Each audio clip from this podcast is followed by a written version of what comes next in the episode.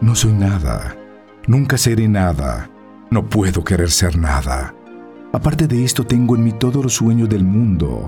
Ventanas de mi cuarto, cuarto de uno de los millones en el mundo que nadie sabe quién son. Y si lo supiesen, ¿qué sabrían? Ventanas que dan al misterio de una calle cruzada constantemente por la gente, calle inaccesible a todos los pensamientos, real, imposiblemente real, cierta, desconocidamente cierta, con el misterio de las cosas bajo las piedras y los seres, con el de la muerte que traza manchas húmedas en las paredes, con el del destino que conduce al carro de todo por la calle de nada.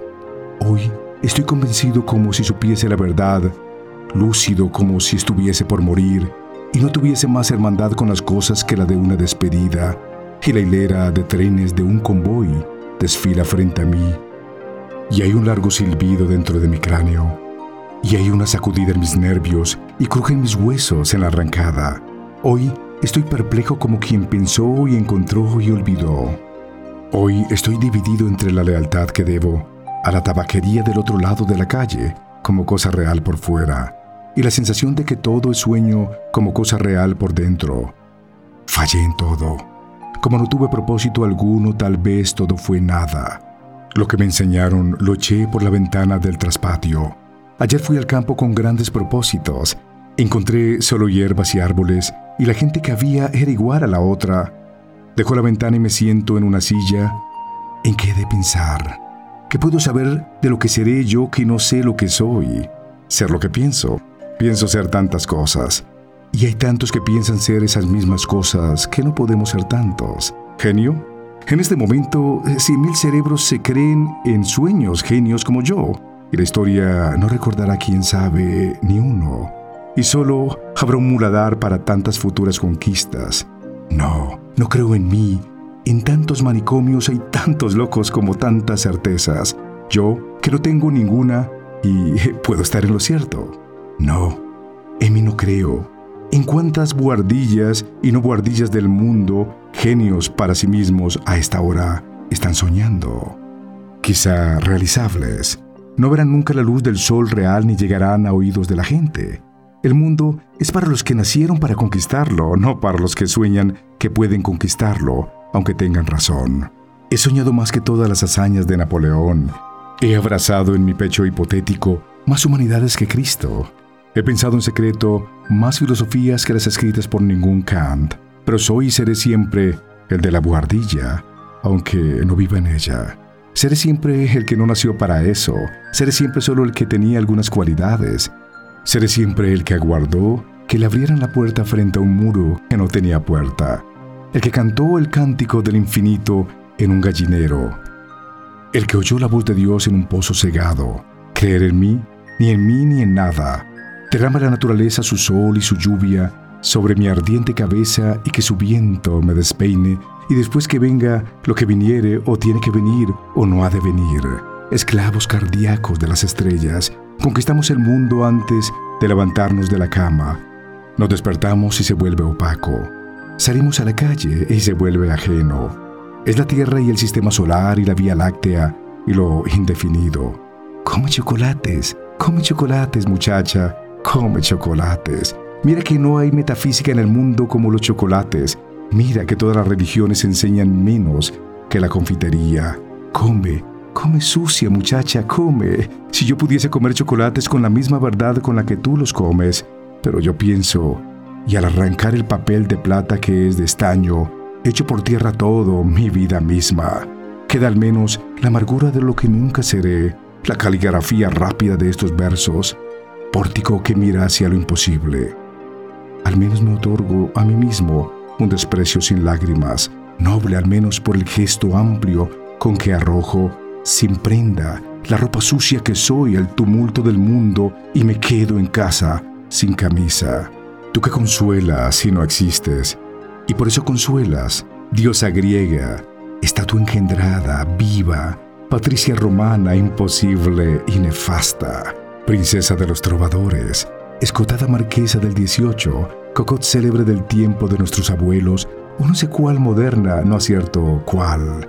Sea lo que seas y la que seas, si puedes inspirar, inspírame. Mi corazón es un balde vacío. Como invocan espíritus, los que invocan espíritus me invoco.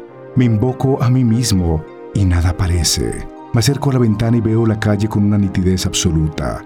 Veo las tiendas, la acera, veo los coches que pasan, veo los entes vivos vestidos que pasan, veo los perros que también existen, y todo esto me parece una condena a la degradación, y todo esto, como todo, me es ajeno.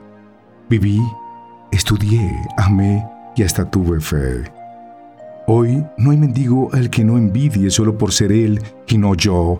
En cada uno veo el andrajo, la llaga y la mentira y pienso, tal vez nunca viviste, ni estudiaste, ni amaste, ni creíste, porque es posible dar realidad a todo esto sin hacer nada de todo esto.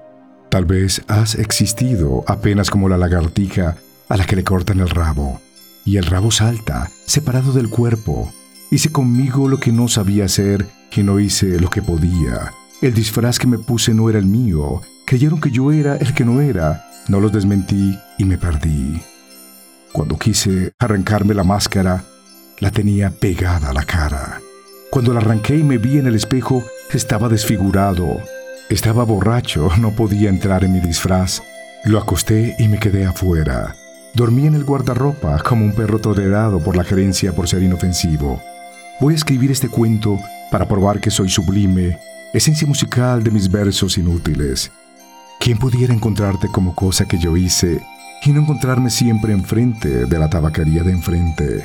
Pisan los pies la conciencia de estar existiendo como un tapete en el que tropieza un borracho o la esterilla que se roban los gitanos y que no vale nada. El dueño de la tabaquería aparece en la puerta y se instala contra la puerta con la incomodidad del que tiene el cuello torcido, con la incomodidad de un alma torcida, lo veo. Él morirá y yo moriré. Él dejará su rótulo y yo dejaré mis versos. En un momento dado morirá el rótulo y morirán mis versos. Después, en otro momento morirán la calle donde estaba pintado el rótulo y el idioma en que fueron escritos los versos. Después, morirá el planeta gigante donde pasó todo esto. En otros planetas de otros sistemas, algo parecido a la gente, continuará haciendo cosas parecidas a versos, parecidas a vivir bajo un rótulo de tienda, siempre una cosa frente a otra, siempre una cosa tan inútil como la otra, siempre lo imposible tan estúpido como lo real, siempre el misterio del fondo tan cierto como el misterio de la superficie, siempre esta o aquella cosa o ni una cosa ni la otra, un hombre entra a la tabaquería para comprar tabaco y la realidad plausible cae de repente sobre mí. Me enderezo a medias, enérgico, convencido, humano, y se me ocurren estos versos en que diré lo contrario. Enciendo un cigarrillo al pensar en escribirlos y saboreo en el cigarro la libertad de todos los pensamientos. Fumo y sigo al humo con mi estela y gozo en un momento sensible y alerta la liberación de todas las especulaciones y la conciencia de que la metafísica es el resultado de una indisposición. Y después de esto, me reclino en mi silla y continúo fumando. Seguiré fumando hasta que el destino lo quiera. Si me casase con la hija de la lavandera, quizá sería feliz. Visto esto, me levanto, me acerco a la ventana, el hombre sale de la tabaquería, guarda el cambio en la bolsa del pantalón. Ah, lo conozco. Es Esteves que ignora la metafísica. El dueño de la tabaquería aparece en la puerta. Movido por un instinto adivinatorio, Esteves se vuelve y me reconoce. Me saluda con la mano y yo le grito, Adiós Esteves y el universo se reconstruye en mí sin ideal ni esperanza y el dueño de la tabaquería sonríe.